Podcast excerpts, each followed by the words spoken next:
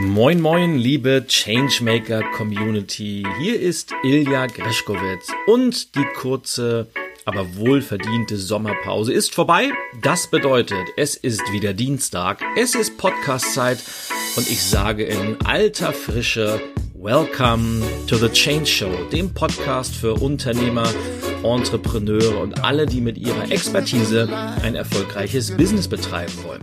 Und ja, direkt in der ersten Folge nach der kurzen Sommerpause einem Thema oder mit einem Thema, das mir nicht nur sehr am Herzen liegt, sondern das mich auch im Laufe des ersten Halbjahres 2019 extremst begleitet hat. Denn es war in fast allen Unternehmen, in denen ich tätig sein durfte, und es waren tatsächlich eine ganze Menge, äh, eines der Top-Themen, sehr, sehr häufig sogar das hochst oder höchst priorisierte Thema überhaupt. Und der Titel der heutigen Folge lautet daher auch Creating a Culture of Change. Und genau darum soll es gehen, um das Thema Unternehmenskultur, um das Thema Veränderungskultur, um das Thema Kultur als einer der größten Wettbewerbsfaktoren der Zukunft. Und warum ist das so, so wichtig, dieses Thema Kultur zu behandeln? Und ja, was sind so die Erfolgsfaktoren? Und ich habe mal sieben Erfolgsfaktoren, sieben Schritte rausgesucht, von denen ich denke, dass sie essentiell sind, wenn man dieses Thema Unternehmenskultur nicht nur anreißen will, sondern auch langfristig umsetzen will. Fangen wir vielleicht mal an, warum es so entscheidend ist, sich um das Thema Kultur zu kümmern. Und zwar unabhängig, ob man ein kleines Unternehmen mit zehn Mitarbeitern hat, einen mittelständischen Betrieb mit 500 oder ob es sich um einen globalen Konzern mit mehreren hunderttausend Mitarbeitern handelt, spielt eigentlich überhaupt keine Rolle, denn Kultur ist lange schon nicht mehr nice to have. Also ich, ich erinnere mich, und das ist auch heute noch manchmal der Fall, dass besonders die etwas, sagen wir mal, patriarchisch geprägten CEOs, Board-Members, Führungskräfte so ja äh, gerne etwas verachtlich drüber sprechen, nach dem Motto, ach, das ist doch dieser Krams mit den weichen Faktoren und ist überhaupt nicht wichtig und brauchen wir nicht. Das ist schon lange vorbei. Und heute ist Kultur schon lange nicht mehr nice to have, sondern es ist essentiell. Und ich behaupte sogar, es ist essentiell für den Fortbestand eines jeden Unternehmens. Und Vielleicht kennst du dieses berühmte Zitat von Management-Vordenker Peter Drucker, der in den 50er, 60er Jahren schon gesagt hat, Culture eats strategy for breakfast, also Kultur ist jede Art von Strategie zum Frühstück. Und da war damals eine ganze Menge dran. Heute ist das Zitat ein wenig überholt, denn heute ist Kultur so wichtig geworden. Kultur ist Strategie. Und wie mit jeder Strategie sollte man sich sehr, sehr ausführlich damit beschäftigen. Denn in den kommenden Jahren, wir befinden uns ja in einer Zeit, in der der Wandel um uns herum immer intensiver wird. Sowohl was die Gesellschaft angeht, als auch was die Märkte angeht, das Konsumentenverhalten, die Technologie, die Digitalisierung, die Globalisierung, you name it. Und weil sich um uns herum so viel verändert, werden eben auch äh, Unternehmen mehr oder weniger austauschbar, was die Produkte, was die Dienstleistungen angeht. Und du kannst davon ausgehen, wenn du selber ein Unternehmen hast oder in leitender Position tätig bist, so gern wir das alle anders hätten, aber unsere Wettbewerber bieten ähnliche Dinge an und diese Dinge können kopiert werden und wenn du gut bist, dann werden deine Wettbewerber und deine Konkurrenten die werden deine Preise kopieren, die werden deine Produkte und Dienstleistungen kopieren, die werden vielleicht sogar Teile deiner Marketingaktivitäten kopieren, aber sie werden niemals in der Lage sein, deine Kultur zu äh, kopieren. Denn das ist es, was dein Unternehmen einzigartig macht. Die Kultur ist die Summe der Menschen, die dort arbeiten. Und die Kultur ist etwas, was einem Unternehmen Seele, was einem Unternehmen Identität gibt und was auch für eine gewisse Orientierung in Zeiten dieses Wandels führt. Nicht nur das, auch die Arbeitsmärkte wandeln sich ja massivst und wir leben in Zeiten, wo es viel, viel mehr freie zu besetzende Stellen gibt als passende Bewerber. Das heißt, wenn man heute gut ist unabhängig, ob man direkt von der Uni kommt oder ob man irgendwo im Service arbeitet. Egal was, wenn man gut ist, dann kann man sich das Unternehmen fast schon aussuchen und die Unternehmen nehmen diese High Talents, diese Menschen, die wirklich mit, mit Leidenschaft und Herzblut und viel, viel Kompetenz bei der Sache sind, die nehmen die mit Kusshand. Das heißt, es wird auch in den nächsten Jahren immer mehr zu einem sogenannten War for Talents kommen, dass sich die Unternehmen um die guten Leute mehr oder weniger schlagen, prügeln werden. Natürlich nicht äh, im, im wahrsten Sinne des Wortes, sondern eher metaphorisch. Und das heißt auch, als Unternehmen muss man dafür sorgen, eine Kultur zu etablieren, zu kreieren, mit der sich Menschen identifizieren können, wo sie dazugehören wollen, wo die sagen, wow, da, das ist, das ist eine Kultur, da möchte ich Teil von sein, das, weil das passt genau zu meiner Persönlichkeit, es passt zu meinen Werten, es passt zu meinem Purpose, kommen wir gleich noch zu. Und das heißt, äh, Unternehmen müssen jetzt schon anfangen, äh, wie können wir diese, diese Menschen, wie können wir die erreichen? Stichwort Employer Branding, wie können wir attraktiv sein? Wie können wir die Leute dann halten? Das heißt, Kultur hat, hat viele, viele Facetten, sowohl nach innen als nach außen. Kultur gibt vor allem Orientierung und Orientierung sorgt für Klarheit und naja, und wenn um uns herum alles immer komplexer, unsicherer wird, ist es wichtig, als Marke ein Statement abzugeben. Es ist wichtig, als Organisation für Dinge zu stehen und für andere Dinge auch nicht zu stehen, eben dem Markt, den Kunden, den Geschäftspartnern Orientierung zu bilden. Denn je konfuser das Außen, desto wichtiger ist es, dass man im Innen in sich ruht, dass man eine DNA hat, so wie der FC Bayern Mir San Mir. Das ist deren Unternehmenskultur in einem bayerischen Satz zusammengefasst. Und naja, das war vielleicht so als, als kleine Einführung in dieses Thema Unternehmenskultur. Wir könnten das noch viel, viel intensiver besprechen. Und natürlich, wenn wir mit Unternehmen an diesem Thema arbeiten, machen wir das auch, weil da kann man, das ist keine Sache, die man einmal anfängt und dann irgendwann beendet, sondern Kultur ist eine permanente Dauerarbeit.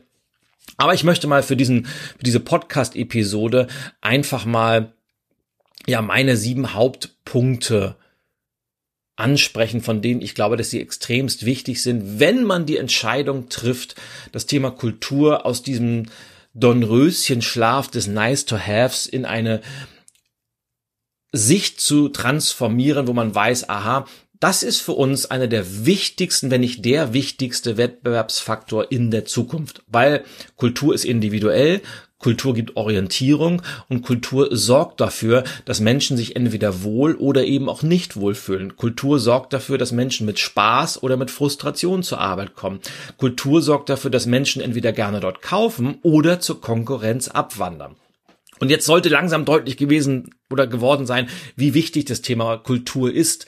Und naja, und jetzt fangen wir mal an mit meinen sieben Schritten, die ich mir überlegt habe und äh, die wichtige Erfolgsfaktoren beim Etablieren einer solchen Change-Kultur sind. Und Schritt eins lautet, Kultur ist Chefsache. Kultur sollte immer von oberster Stelle vorgelebt und unterstützt werden.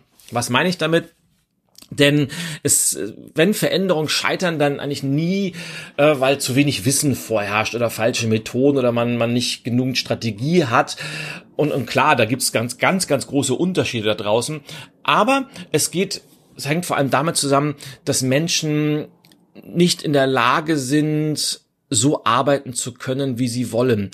Und das heißt, man sollte eine Kultur nicht dem Zufall überlassen, dass Menschen kommunizieren, wie sie wollen, dass sie nach Werten handeln, wie sie wollen, dass sie nach Strategien handeln, wie sie wollen, sondern dass das Ganze gesteuert ist. Und das beginnt, egal wie flach die Hierarchien in einem Unternehmen, in einer Organisation sind, es beginnt immer bei der Führungsebene, egal ob das eine Person ist, ob das mehrere Personen sind, aber es muss von ganz, ganz oben gesteuert, und vorgelebt werden, logischerweise. Und man sollte auch das Thema Kultur nicht einer externen Agentur überlassen. Man sollte sie nicht Dienstleistern überlassen, sondern man sollte die Entscheidung treffen, die Kultur bei uns im Team, im Unternehmen, in der Organisation ist Chefsache. Und für uns ist das Ganze so wichtig, dass jeder einzelne Touchpoint nach innen wie nach außen, also sowohl sämtliche Mitarbeiter, aber auch sämtliche Kunden, sämtliche Dienstleister, sämtliche Geschäftspartner, dass die wissen, aha,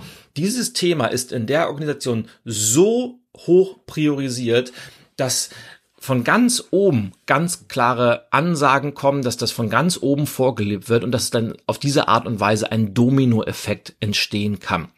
Das heißt, ab sofort ähm, kein, kein Zufall mehr, sondern ähm, steuer das Ganze und sag ab sofort, ist die Kultur Chefsache bei uns.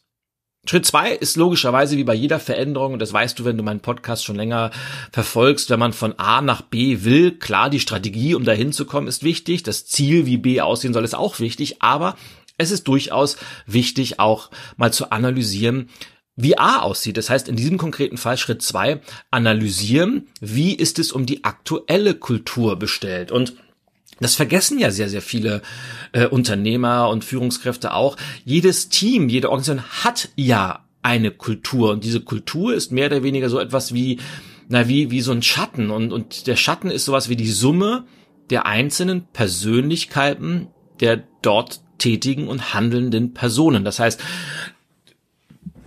der, der, das Ergebnis, also die, die Summe, wie Menschen kommunizieren, wie sie miteinander umgehen, wie geführt wird, äh, wie innovativ man ist, wie offen man gegenüber Veränderung ist, all das, die Ergebnisse davon, ist die Kultur, die in einem Unternehmen oder in einem Team vorherrscht. Und ähm, in den meisten Fällen, das ist leider so, was ich immer wieder beobachten muss, ist diese Kultur zufällig entstanden, weil man dem Ganzen eben keine besondere Bedeutung beigelegt hat. Und deshalb mal genau hinschauen und gucken, wie kommunizieren wir? Wie gehen wir miteinander um? Darf man Fehler machen? Wie offen sind die Leute? Wie ist der Führungsstil? Wie hierarchisch sind wir aufgeteilt? Und hier einfach auch so oft es geht und so häufig es geht, die beteiligten Menschen involvieren. Also fragt die Leute, die bei euch im Team sind. Fragt die Menschen, denn je mehr Menschen das Gefühl haben, Teil dieses Prozesses zu sein, je mehr sie das Gefühl haben, meine Meinung und meine Persönlichkeit ist wichtig in der Entwicklung dieser Kultur, desto schneller schafft man es, ein, ein, ein Wir-Gefühl zu kreieren, das bei der Entwicklung ganz, ganz entscheidend ist, aber vor allem auch später, wenn die Zielkultur dann da ist, dann kommt es eben auch ganz besonders auf dieses Wir-Gefühl an. Also Schritt zwei, analysieren, möglichst intensiv und von Anfang an die wichtigsten Menschen so häufig es geht, involvieren, um vom Abstrakten zum Wir-Gefühl zu kommen. Ganz, ganz entscheidend. Dann Schritt drei, das möchte ich mal mit Go Your Own Way bezeichnen. Und was meine ich damit? Und das, das äh, gilt natürlich auch für jede einzelne Persönlichkeit, aber besonders für Organisationen. Natürlich ist es leicht oder verlockend, auf Unternehmen zu schauen, die eine besondere Unternehmenskultur haben. Jetzt könnte man sagen, ich gucke mal jetzt mal auf, auf Ikea oder auf Google, auf Tesla oder setz jetzt gerne das Unternehmen ein, von dem du sagst, wow, das ist genau diese Organisation hat eine Unternehmenskultur, die, die stelle ich mir auch so vor, die sind ganz besonders. Und wir kopieren das dann einfach oder adaptieren das. Und natürlich ist es der einfache Weg, aber der führt über kurz oder lang zu nichts, denn die IKEA-Kultur als Beispiel nur mal ist nur deshalb, wie sie ist, weil vor vielen, vielen Jahren, in den 50er Jahren, Ingvar Kamprad aufgrund seiner Werte und seiner Vision dieses Unternehmen gegründet hat und aus diesem, aus diesen Werten und aus dieser Vision und dem, dem, dem Mission Statement, zu dem kommen wir auch gleich noch, ist dann eben die IKEA-Kultur entstanden. Das heißt, es bringt nichts, irgendwelche anderen Unternehmen zu kopieren, sondern du musst deinen eigenen Weg finden. Jedes Unternehmen muss seinen eigenen Weg finden und aufgrund der eigenen Werte, des eigenen Purpose und der eigenen Vision diese Kultur definieren. Und je individueller man das macht, desto größer wird auch der spätere USP sein, der auch dann wieder abgrenzend wirkt zu anderen Unternehmen, zu deinen Wettbewerbern möglicherweise. Schritt vier und jetzt komme ich schon zu dem zentralen Element, nämlich definier dein Purpose. Definier dein Warum, definier dein Warum du und wofür du angetreten bist. Und das sind so die wichtigen Fragen. Warum tust du, was du tust? Was ist denn überhaupt der Sinn und Zweck deines Unternehmens? Welche Vision treibt dich an? Welche Vision teilst du mit den Menschen, die in dieser Organisation arbeiten? Und diese Fragen, die klingen so, so harmlos, aber sie sind das Essentielle. Sie sind das Essentielle, wenn es in Richtung Zukunft geht, wenn es um die Entwicklung einer Unternehmenskultur geht, weil die Antworten, dieses Warum, dieser Purpose, daran kann man sich orientieren. Daran weiß jeder, aha, da, dafür sind wir da. Und dieses Warum führt dann wiederum zur Orientierung und Klarheit. Und äh, zwar bei deinem Team, bei deinen Kunden, bei deinen Geschäftspartnern. Und ja, und ich wiederhole mich hier gerne, in Zeiten, in denen sich um uns herum alles wandelt ist ein starker, kraftvoller Purpose etwas, woran sich alle ausrichten, den jeder Einzelne nachts um drei aufsagen kann, etwas, was eine wohltuende Ausnahme ist, was so etwas wie ein Fels in der Brandung, ein, ein Polarstern darstellen kann. Tja, und Schritt fünf mein absolutes Herzenslieblingsthema, ähm, das du auch schon kennst, wenn du mir, mir schon länger folgst, leg deine Werte fest. Und zwar nicht nur, ich habe heute wieder mit einem äh, Bekannten ähm, Manager eines eines größeren Konzerns äh, gesprochen, der mir auch sagte, ja, bei uns im Unternehmen, wir haben ja Unternehmenswerte und die haben wir auch an alle verteilt, sagt aber dann gleichzeitig, na ja, aber wenn ich mir das Verhalten so angucke, dann ist das das komplette Gegenteil. Also die offiziellen Werte sind dann sowas wie Offenheit, Vertrauen, Kundenorientierung, sagt aber, und ich sage logischerweise nicht, welches Unternehmen es ist, de facto ist unsere Kultur von Werten wie Misstrauen, gegeneinander arbeiten und äh, interne Ausrichtung sehr, sehr stark geprägt. Und naja, deshalb ist es so entscheidend, Werte ganz genau festzulegen, sich zu fragen, welche Prinzipien sind bei uns äh, wichtig, äh, welche Werte stehen im Vordergrund, was ist für uns unabdingbar, was ist ein No-Go, wofür wollen wir stehen. Naja, und je genauer man diese Defin Werte definiert, desto schärfer wird dann eben auch das, das Markenprofil und das hat dann wieder ganz, ganz viel mit Marketing und Öffentlichkeitsarbeit zu tun. Und entscheidend ist, und das muss man einfach immer wieder betonen, nur diese Werte zu definieren und vielleicht dann irgendwo als, als Poster an die Wand zu hängen oder als, als Liste irgendwo auszulegen, das ist nicht genug. Denn jeder einzelne Unternehmenswert muss jeden einzelnen Tag nicht nur akzeptiert, sondern auch gelebt werden. Und zwar von allen. Und zwar ohne Ausnahme. Und das heißt, jeder einzelne Mensch, der in diesem, in diesem Unternehmen arbeitet, der muss sich eben auch mit diesen Werten identifizieren können. Und wenn das der Fall ist, dann ist das eben so, so ein wichtiger Baustein dieser Veränderungskultur. Und vielleicht nochmal eine kleine Anmerkung. Ich habe ja vorhin gesagt, es gibt immer schon eine Kultur und gerade das ist ja dieses, diese, diese Diskrepanz zwischen dem, was man gerne hätte und von dem, was da ist, weil wenn man über Kultur spricht, dann kommt ja immer sehr, sehr schnell diese Frage auf, ja, was ist denn jetzt, ich habe ja so viele Menschen bei uns im, im Team, in der Organisation, die sind veränderungsresistent, die wollen nicht mitgehen und die sträuben sich gegen alles. Ja, das ist auch wieder ein Resultat der aktuellen Unternehmenskultur, weil diese Menschen sich in diesem Rahmen, in dieser Kultur, die vorgeherrscht hat und wahrscheinlich mehr oder weniger zufällig entstanden ist, weil die sich da gebildet haben. Das heißt, Kultur hat auch ganz, ganz viel damit zu tun, welche Menschen man anzieht, welche Menschen dort bleiben wollen. Und der, die große Kunst ist es langfristig, einen Rahmen zu schaffen, in dem Menschen ihre individuelle Persönlichkeit, ihre individuellen Werte, ihren individuellen Purpose mit einbringen können und gleichzeitig sich mit den organisatorischen Werten, dem organisatorischen Purpose identifizieren können. Das ist dieser magische Cocktail, der dann auch als, als ganz, ganz speziell empfunden wird. Schritt Nummer 6. Go first. Leben sie oder lebt du, wir duzen uns ja, die Change-Kultur vor. Und das ist äh, logischerweise, hängt auch wieder so ein bisschen mit Punkt eins ist Chefsache zusammen, aber es geht noch einen Schritt voraus oder einen Schritt weiter. Denn Kultur ist leider etwas, was man nicht am Reißbrett entwerfen kann. Es ist nichts, was man, wie gesagt, delegieren kann. Man kann das auch nicht einkaufen, sondern es ist etwas, was man ja jeden einzelnen Tag leben muss. Man muss jeden einzelnen Tag daran arbeiten und zwar persönlich. Denn so eine Kultur, die will vorgelebt werden, sie will verfeinert werden, sie will äh, intensiviert und entwickelt werden, wie so ein steter Tropfen, der den Stein irgendwann äh, aushöhlt, ist das Leben einer Kultur und das Leben von kommunikativen Standards, das Leben von Werten, das Leben von äh, einer Leadership-Philosophie. Wenn man das jeden einzelnen Tag immer wieder penetriert, vorlebt und drüber spricht und darüber diskutiert und, und hochhält, dann irgendwann pflanzen sich diese Dinge langfristig in die Köpfen, Köpfe, aber ganz besonders auch in, in die Herzen aller beteiligten Personen ein. Und darum geht es ja im Endeffekt. Und Schritt Nummer sieben, das ist ein, ein durchaus kontroverser Schritt, den ich in meinem Buch Radikal Menschlich äh, sehr, sehr intensiv beschrieben und bearbeitet habe. Aber Schritt Nummer sieben lautet, Mitarbeiter kommen immer an erster Stelle.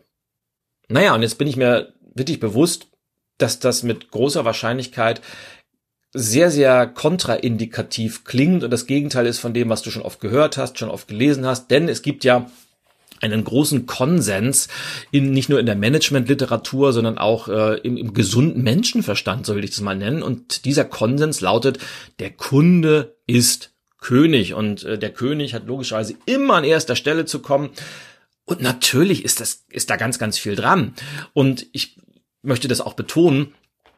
Kundenorientierung und zwar hundertprozentige Kundenorientierung sollte in, im Mittelpunkt sämtlicher Prozesse, Anstrengungen und Strategien eines jeden Unternehmens kommen, weil im Endeffekt geht es nur darum, wie können wir die Bedürfnisse unserer Kunden, unserer Zielgruppe bestmöglichst nicht nur bedienen, sondern auf eine Art und Weise bedienen, dass die immer wieder kommen und gerne kaufen, weil die sich eben auch mit Werten und der Kultur identifizieren können. Ja, klar ist, der Kunde ist, steht im Zentrum allen Handelns, denn unterm Strich sorgt der Kunde eben auch mit seinem Geld dafür, dass man was zu essen auf dem Tisch hat, dass man Gehälter bezahlen kann, dass man in das Unternehmen investieren kann. Aber, jetzt kommt das große Aber, trotzdem, obwohl das so wichtig ist, sollte man immer die Mitarbeiter an die erste Stelle stellen. Dann kommen die Kunden, dann kommen die Geschäftspartner, dann kommen die Aktionäre. Und das heißt natürlich auch hohe Erwartungen haben, klare, klar kommunizieren und verbindliche Entscheidungen treffen, aber gleichzeitig eben auch eine ganz, ganz hohe Wertschätzung für die Menschen an den Tag legen.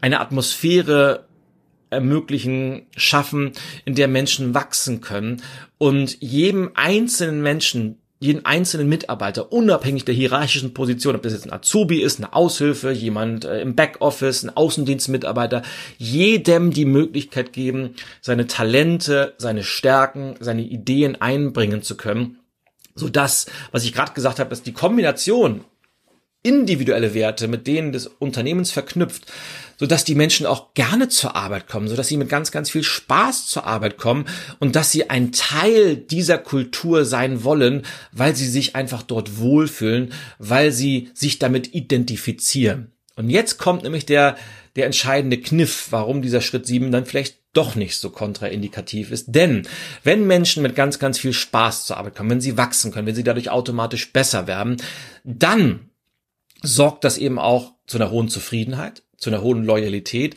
und zu einer besseren Performance. Und all das sorgt dann eben auch dafür, dass die Kunden, dass die Geschäftspartner und dass die Aktionäre mit einer ganz, ganz anderen Haltung behandelt werden, dass sie eben auch davon profitieren. Das heißt, Mitarbeiterorientierung ist schlussendlich dann auch wieder Kundenorientierung.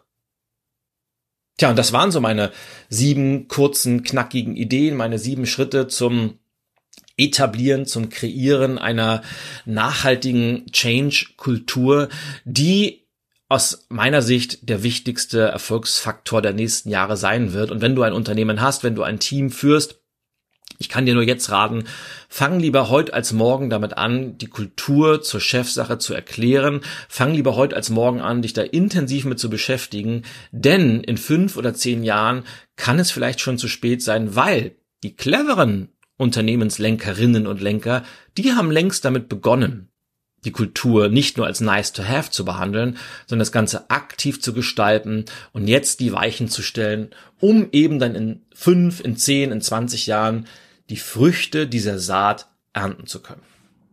Und ich hoffe, da war der ein oder andere gute Impuls für dich dabei. Du hast vielleicht sogar eine Entscheidung für dich getroffen, was auch immer das ist, ich freue mich äh, auf dein Feedback. Schreib wie immer gerne an podcast.ilyag.com. Ich freue mich auch wie immer, wenn du eine kurze Rezension auf iTunes verfasst. Bald heißt es ja Apple Podcast. Da informieren wir dann noch drum, wenn sich da wirklich was ändern sollte. Absolut, bis jetzt immer noch bei, bei iTunes. Bitte gerne so auf die Sterne klicken, vielleicht einen kurzen Satz dazu schreiben. Freue ich mich riesig, riesig drüber. Dauert eine Minute und du machst mir einen großen Gefallen. Ich sage danke im Voraus da, dafür. Und ja, und dann hören wir uns in der nächsten Woche wieder zu einer neuen Folge der Change Show. Und bis dahin sage ich alles, alles Gute. Liebe Grüße, au ja, dein Ilja. Und Greschkowitz ist für heute over and out.